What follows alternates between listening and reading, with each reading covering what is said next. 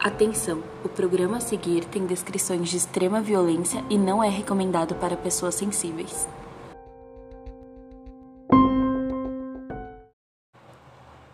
Pessoal, antes de começarmos o episódio, eu gostaria de dar um recadinho. O clube agora está na Orelo. A Orelo é uma plataforma onde cada play ajuda um podcast. Então, se vocês puderem nos escutar por lá, nós vamos ficar extremamente agradecidas.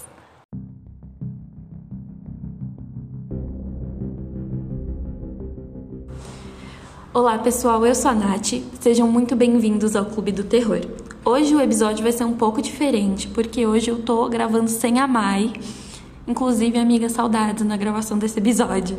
E eu espero muito que vocês gostem, porque é um caso que me chama muito a atenção. Bom, em uma das pesquisas para o caso de hoje, eu encontrei um livro da jornalista Michelle McNamara ela é uma jornalista investigativa que escreveu sobre o assassino de Golden State. Ela passou anos se dedicando ao caso e eu estou em processo de leitura. Quem sabe mais para frente não falamos sobre esse livro, lembrando que é só uma ideia que eu tive. É, esse livro está disponível na Amazon, o nome dele é Eu Terei Sumido na Escuridão. Então fiquem ligados. E agora, bora pro episódio. Joseph James DeAngelo era um ex-policial aposentado que, em 2018, foi acusado de diversos crimes praticados pelo até então não identificado assassino de Golden State. Os crimes foram no total 50 estupros e 13 assassinatos. Todos esses delitos foram cometidos durante as décadas de 1970 e 1980. E foi através de DNA que finalmente o encontraram. Gente, vamos agradecer a ciência por causa disso, né? Bom, o Golden State Killer foi o responsável por uma série de roubos, estupros e assassinatos, que nem eu falei, entre 1970 e 1980, todos na Califórnia. Em 1976 a 79, mais de 40 estupros no norte da Califórnia foram atribuídos a um agressor chamado de o estuprador da área leste. No sul da Califórnia, entre 1979 e 1986, um serial killer que foi apelidado de Original Night Stalker tirou a vida de 10 pessoas. Em 2001, análises de DNA revelaram que esses estupros e assassinatos foram cometidos pela mesma pessoa, a quem a jornalista policial Michelle McNamara rotulou de o assassino de Golden State. Em 2018, Joseph DeAngelo, um ex-policial, foi preso e acusado de 13 assassinatos e outros crimes ligados ao Golden State Killer. Em junho de 2020, DeAngelo se declarou culpado e, em agosto, ele foi condenado à prisão perpétua, sem possibilidade de liberdade condicional. E, gente, a gente está falando de ano passado. Ele se declarou culpado ano passado. Então demoraram anos, anos para descobrirem quem que foi o assassino e para ele, bom, se declarar culpado, como a gente está vendo. E cara, eu fico pensando assim, é, como que como que ele como que ele conseguiu, né, tipo, fugir tanto tempo, é, prenda-me se for capaz. Eu acho que se adequa muito a esse episódio. Mas vamos continuar. Antes dele se tornar um estuprador e assassino, o Golden State Killer foi responsável por uma série de roubos na cidade de Visalia, no norte da Califórnia, em 1974 e 75, e ficou como, conhecido como Visalia Ransacker, que pegou pequenos troféus das casas que invadiu e também passou um tempo vasculhando as gavetas de roupas íntimas femininas.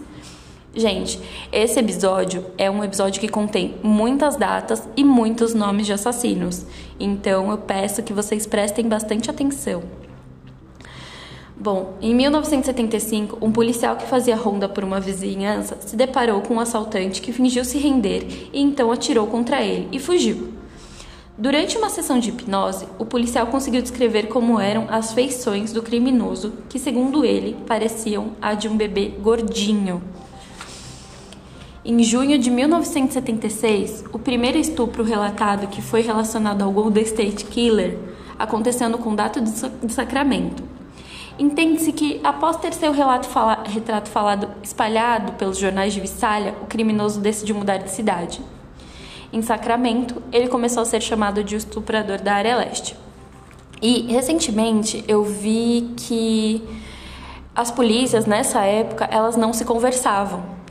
Era meio que um jogo de egos. É, eles queriam tudo que eles descobrissem tinham que ficar para eles próprios. Eles não gostavam de compartilhar com outras polícias. Então, isso é um meio que como que eu posso dizer, uma brecha para o assassino. Como aconteceu com Ted Bundy, ele atacou em várias cidades, porque as polícias não passavam informações umas para as outras. E a gente está falando de 1900 e bolinhas, né, galera? Então, fica complicado. Ele agrediu e abusou de mais de 40 mulheres no norte da Califórnia entre 1976 e 1979. Durante os crimes, ele costumava passar um tempo nas casas, comia, bebia e roubava itens de valor sentimental para as vítimas. Foi relatado também que algumas vezes ele ia para um canto escuro e, cho chorava após estuprar a vítima, repetindo: Eu te odeio, Bonnie. Se os jornais diziam que o estuprador não atacava casas com cachorro, ele passava a invadir casas em que houvesse cachorros.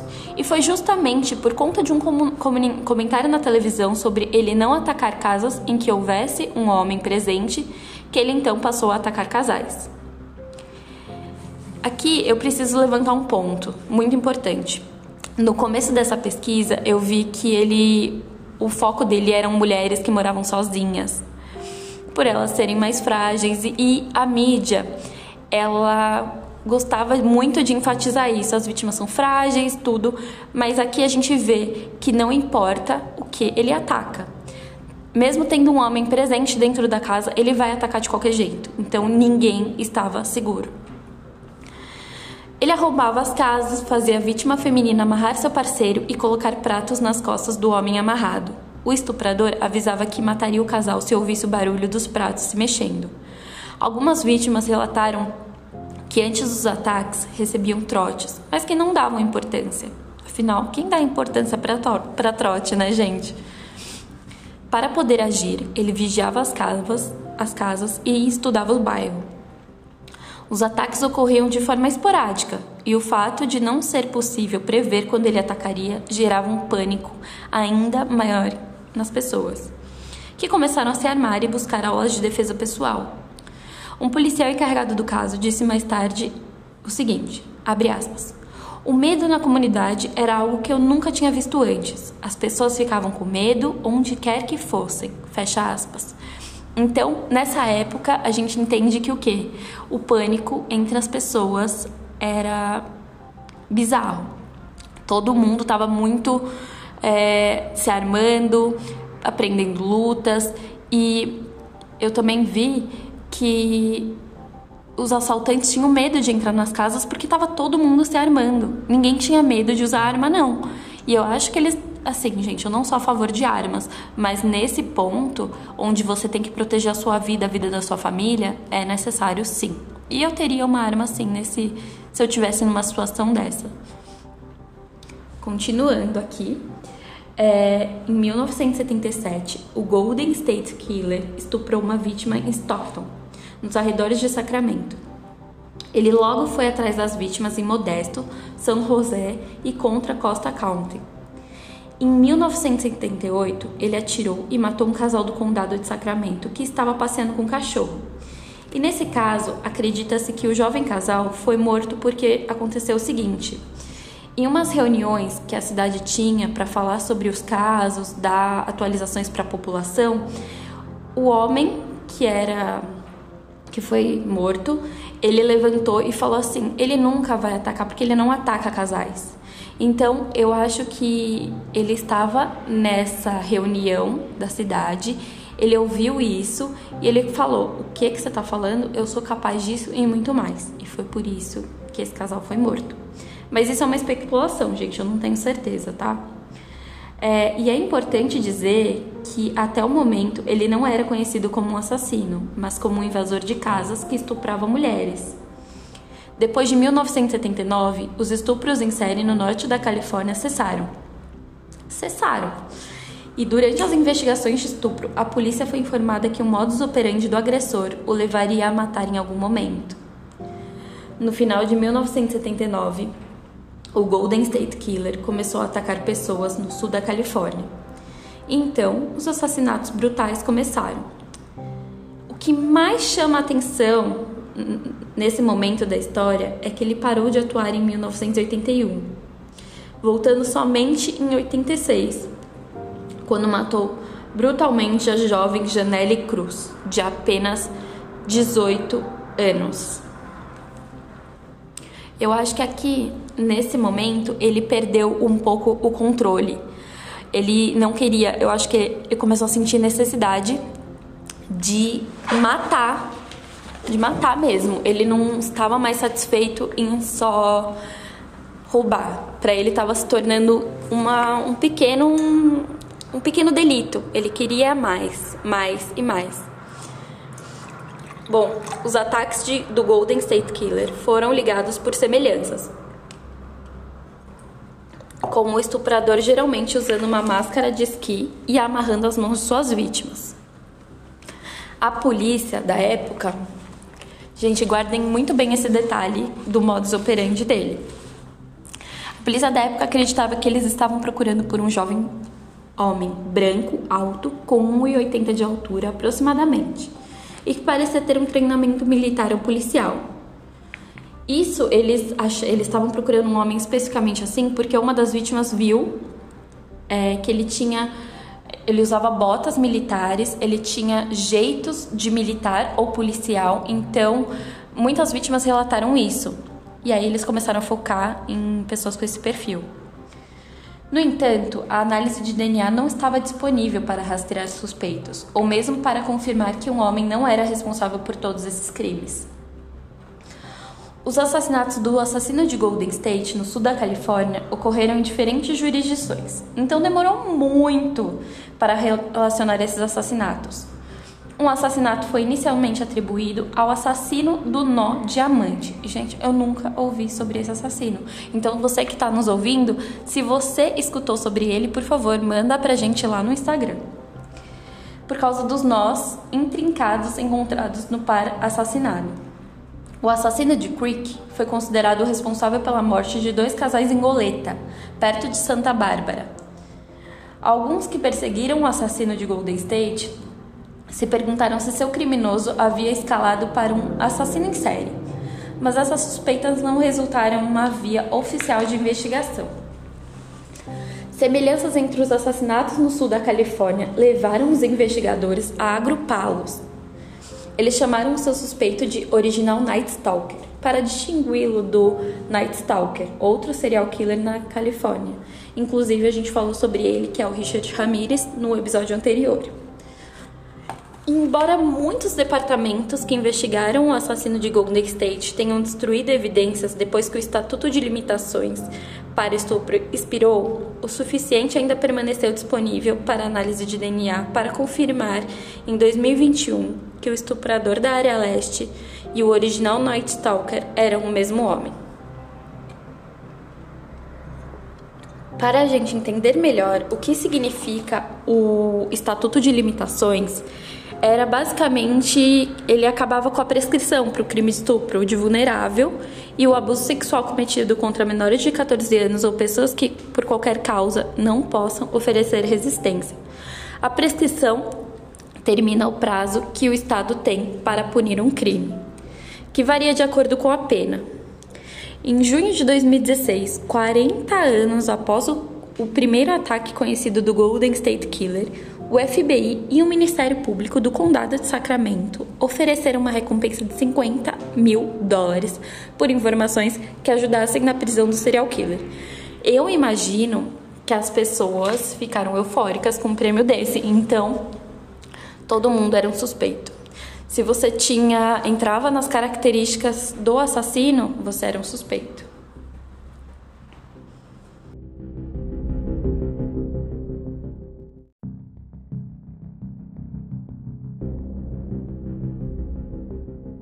Agora, para a gente poder assimilar melhor as coisas nesse caso, eu vou contar um pouco sobre o serial killer dentro de uma ordem cronológica, até porque esse fato tem muitos casos, muitos nomes e muitos dados. Então, para a gente conseguir entender melhor como ele começou, eu vou começar contando para vocês que o Joseph James DeAngelo ele tinha três irmãos. Nasceu em 1945 em Nova York e quando era criança se mudou com a família para uma base na Alemanha, onde o pai dele serviu. Nessa época, uma das irmãs de Joey, que tinha apenas 7 anos, foi estuprada por dois militares em um hangar de aviões e Joey viu tudo acontecer. No ensino médio, ele se mudou para o rancho Cordova, em Sacramento. A família tinha dificuldades financeiras e se mudavam muito. Em 1964, os pais dele se divorciaram e Joe, como era chamado, entrou para a marinha e serviu como reparador de navios do Vietnã. Em 1968, ele retornou e foi estudar justiça criminal. Foi nessa época que ele ficou noivo de Bonnie Caldwell. Ela conta que ele sempre fazia de tudo para demonstrar poder e dominação.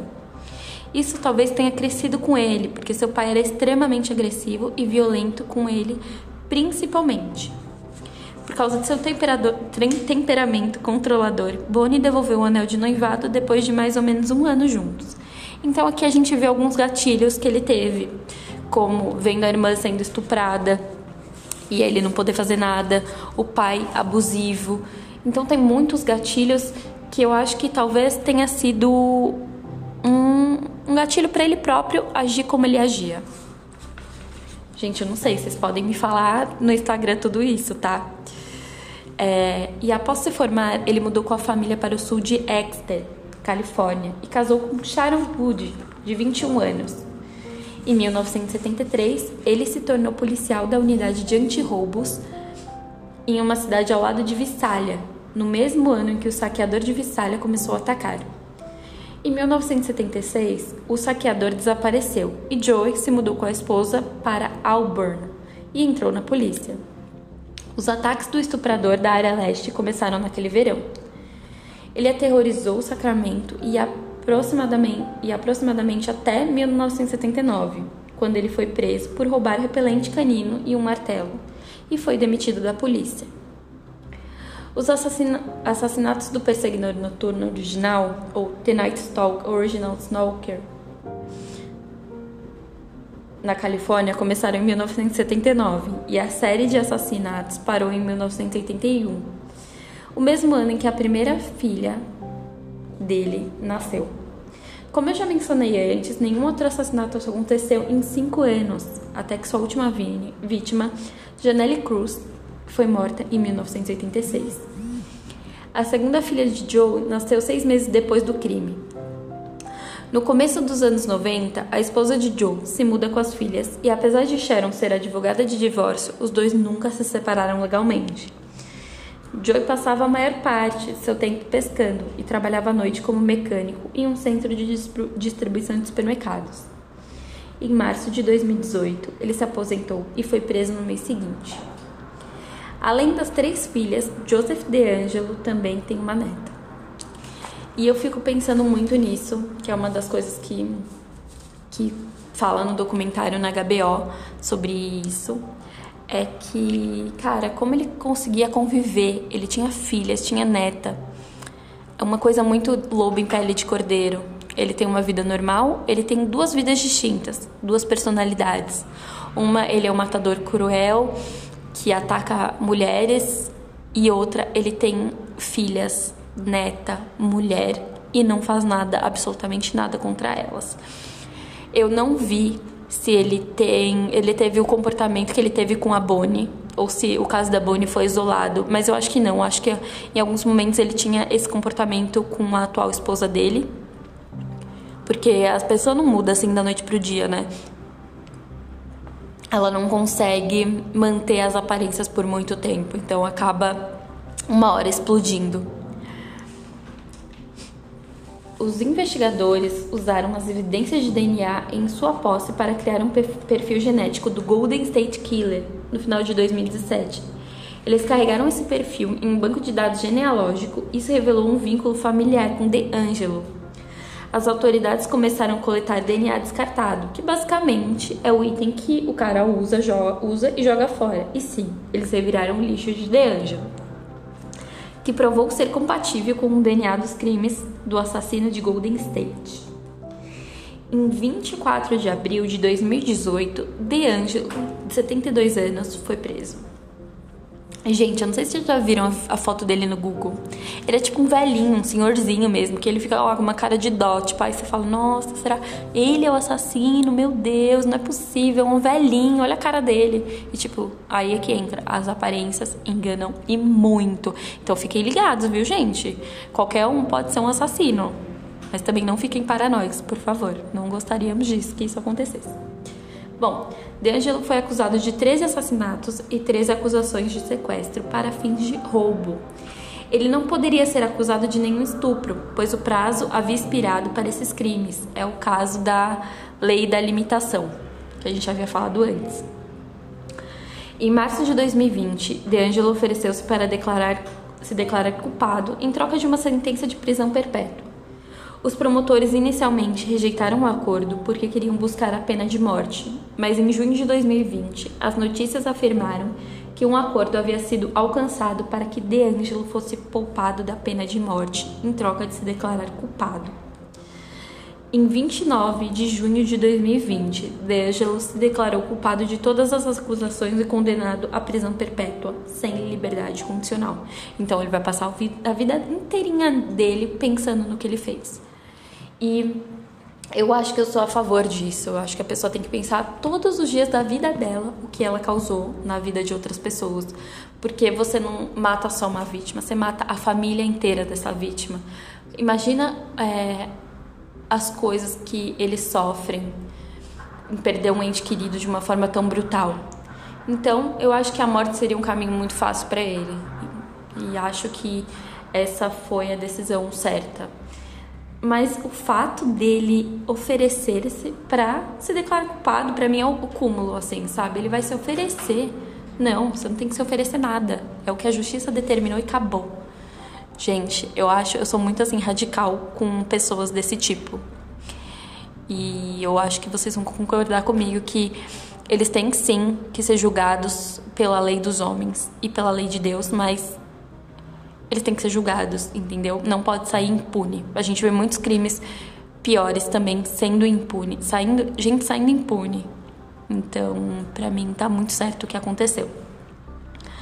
Bom, McNamara, a jornalista investigativa que a gente falou no começo do episódio, ela tinha um blog sobre true crime e escreveu um artigo sobre o assassino de Golden State para a LA Magazine.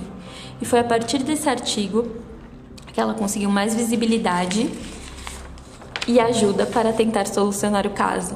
Ela não era a única detetive informal que buscava respostas para esse caso. E foi através de um fórum de discussão online que ela conseguiu juntar mais pessoas comuns nessa empreitada. Ela ficou obcecada pelo caso. Em 2016, enquanto mergulhava em centenas de arquivos sobre o caso do serial killer e tentava finalizar seu livro, ela teve uma overdose acidental de remédios e ficou a cargo de seu marido, o ator Patton Austin terminar o trabalho da vida dela. Ela morreu de overdose acidental porque assim ela tomava diversos remédios, diversos. Tem, tem remédio para dor de cabeça, remédio para dor nas costas. Então, nessa demanda de remédios ela acabou morrendo. O livro dela foi publicado em fevereiro de 2018, tornou-se um best-seller.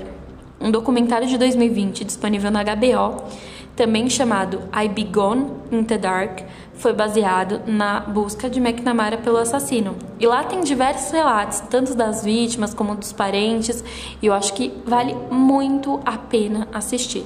A gente super recomenda para vocês. E, gente, eu queria muito agradecer vocês que escutou até aqui. Esse é o meu primeiro episódio gravando sozinha, então eu tô extremamente nervosa.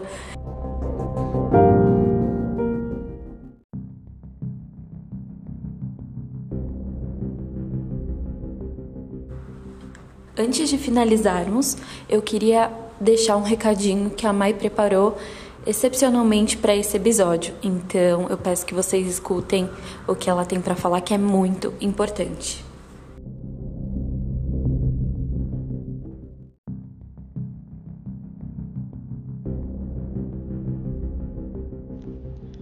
Oi, pessoal, aqui é a Mai. E, bom, como a Nath já comentou, eu não estou participando desse episódio hoje e eu só queria esclarecer para vocês que eu tomei a minha vacina. Tomem a vacina de vocês, não deixem de tomar a vacina. Vacina salva vidas, mas por conta de algumas reações eu acabei não participando da gravação dessa semana. Só que eu não podia deixar de passar aqui para deixar um recadinho para vocês, tá? Em relação a esse episódio em específico, eu tenho alguns pontos que eu queria trazer. A gente está falando de um caso que ocorreu ali no finalzinho dos anos 70, começo dos anos 80, né? E na década de 70, o crime de estupro não era considerado ainda um crime hediondo. Então, por mais que a polícia é, se esforçasse, né, investigasse e tudo mais, não era um esforço tão grande, porque eles não entendiam é, esse crime como algo tão monstruoso como a gente sabe que é.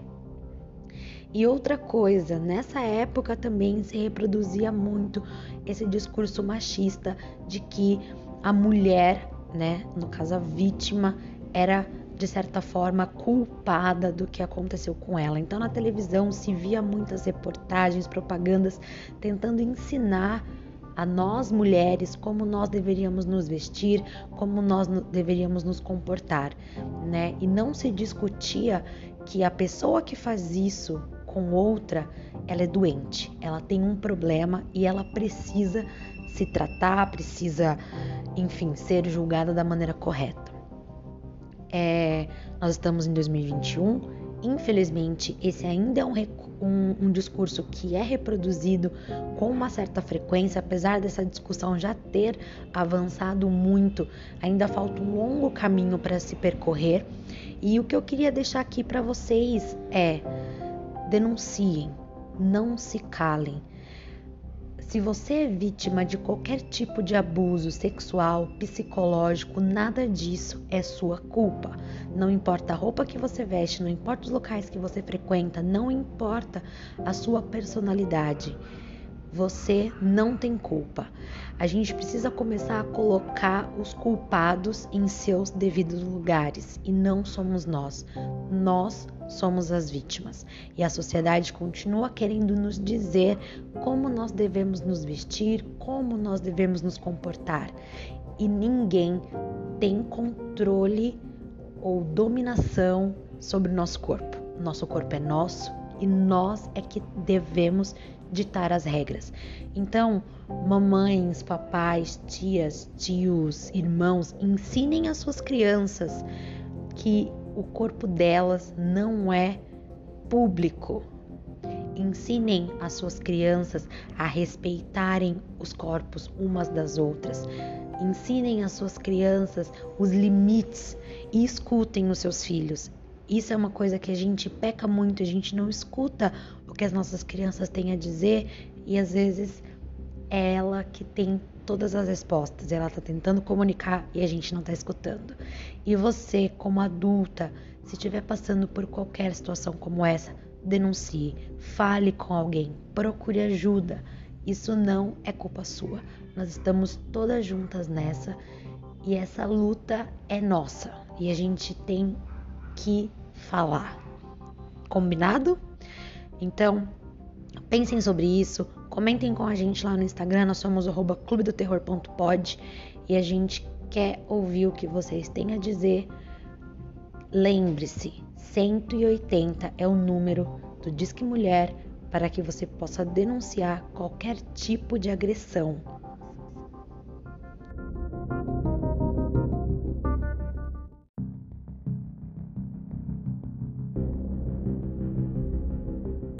E quero agradecer a participação de todos. Muito obrigada. Conta pra gente o que você achou lá no nosso Instagram e até o próximo episódio.